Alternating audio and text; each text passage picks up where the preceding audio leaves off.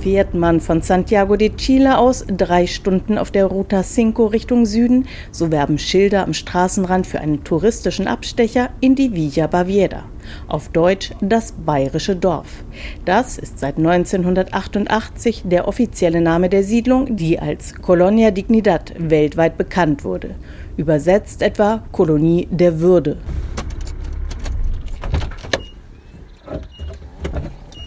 Heute hat die Villa Baviera den Tourismus zum Geschäftsmodell gemacht. Viele Chileninnen besuchen die Siedlung, so auch Franklin Urra und Natalia Sangüesa aus der 200 Kilometer weiter südlich gelegenen Großstadt Concepción. Sie kennen die Geschichte der Colonia Dignidad. Aus Berichten im chilenischen Fernsehen wissen sie auch von Folter und Mord an politischen Gefangenen lo que nosotros podemos ver como turismo es, se ve una parte totalmente ajena a lo que cualquier cosa que podría haber pasado acá. Der touristische Bereich, wo wir Zugang haben, ist sehr modern. Da kommt man nicht auf die Idee, welche Grausamkeiten hier geschehen sind. Für die jüngere Generation wird das Geheimnis nicht aufgeklärt. Man merkt nichts davon.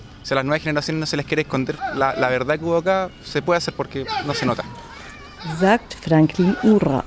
Bei vielen chilenischen Gästen stehen Natur, Erholung, Kulinarisches und die Neugier danach im Vordergrund, wie die Deutschen in dieser Kolonie heute leben. Rund 100 Personen leben und arbeiten heute noch in der Villa Baviera. Die meisten haben Familien gegründet, was ihnen bis Anfang der 2000er Jahre verboten war. Auch erst seit dieser Zeit dürfen die BewohnerInnen die Siedlung verlassen. Etwa 100 ehemalige Sektenangehörige sind nach Deutschland gezogen, ebenso viele an andere Orte Chiles. Wirtschaftlich gesehen ist die Villa Baviera eine intransparente Firmenholding geschlossener Aktiengesellschaften mit Immobilienunternehmen, Landwirtschafts- und Tourismusbetrieb. Dazu gehören ein Restaurant im bayerischen Stil mit Bier, Schweinshaxe und Sauerkraut auf der Speisekarte, ein Eventservice zum Beispiel für Hochzeitsfeiern und Feste mit bayerischer Blasmusik sowie ein Hotelbetrieb im Mittelklasse-Segment. Valentina Villegas und ihr Freund Diego Parra stammen aus einem nahegelegenen Dorf. Wir kommen seit langem her, etwa zweimal im Monat. Heute haben wir die Hot Tubes gebucht, die Wannen mit heißem Wasser.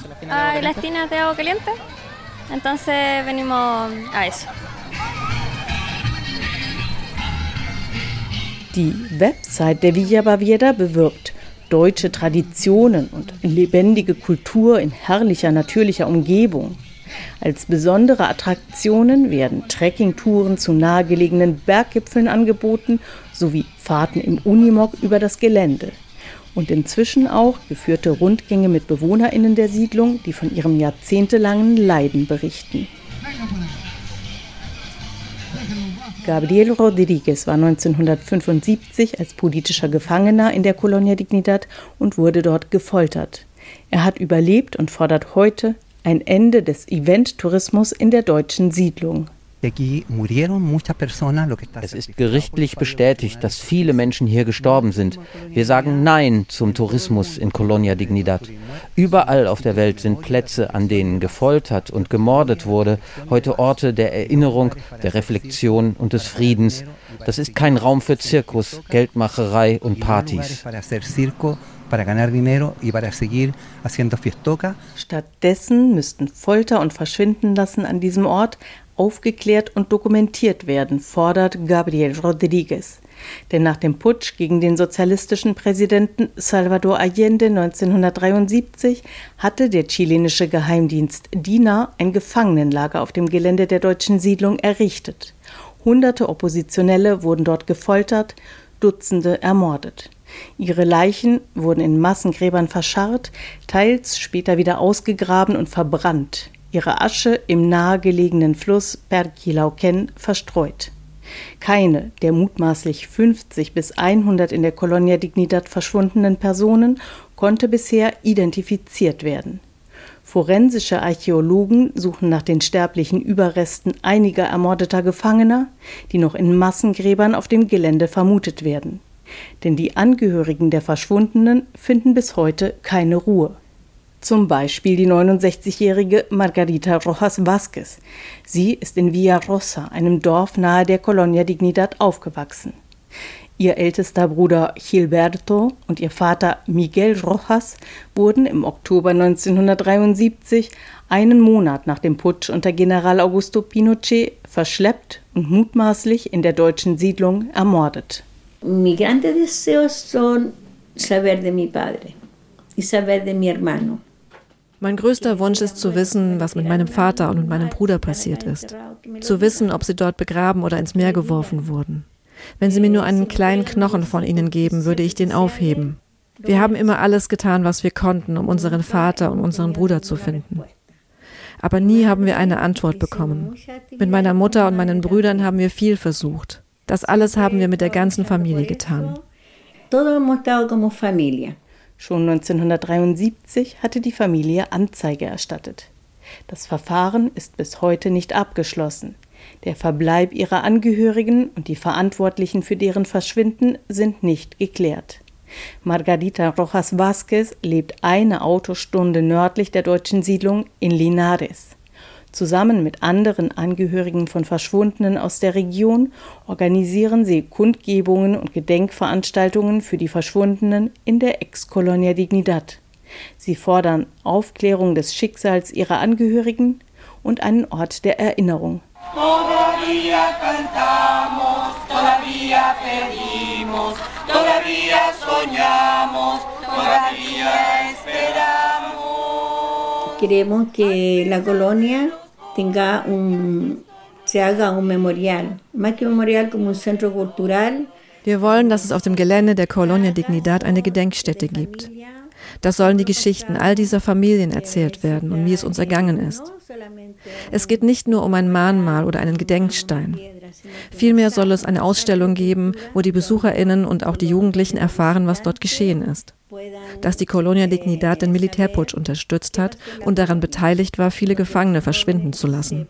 Darunter so hervorragende Menschen wie meinen Vater, meinen Bruder und viele andere.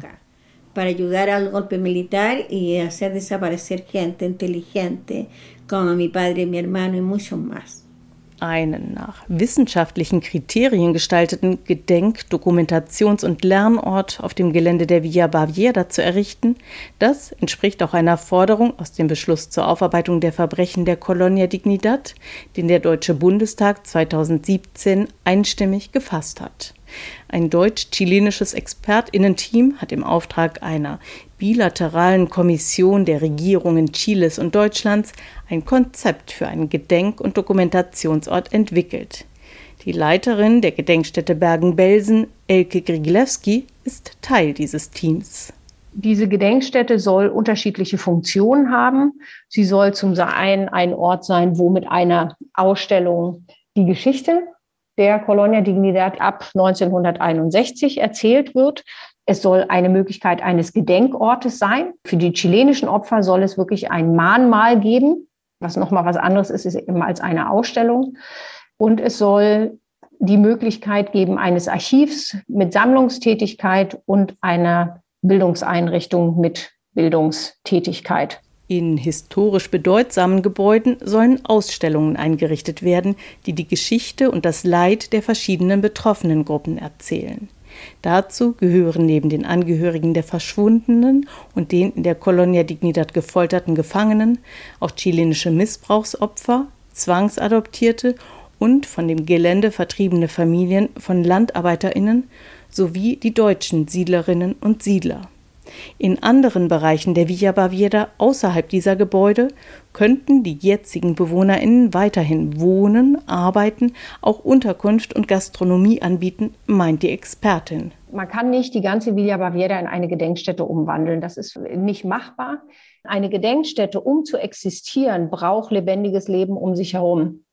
Ich kann keine Gedenkstätte irgendwo in den Wald stellen, wo nicht auch Leben ist, weil das geht als Konzept unter zu einer inzwischen von den BewohnerInnen in Eigeninitiative eingerichteten Ausstellung mit Fotos und Alltagsgegenständen aus ihrem Leben in der Siedlung, erklärt Elke Griglewski. Ich finde, dass man wertschätzen muss, dass diese Ausstellung im besten Wissen und Gewissen gemacht worden ist, um die Geschichte zu präsentieren.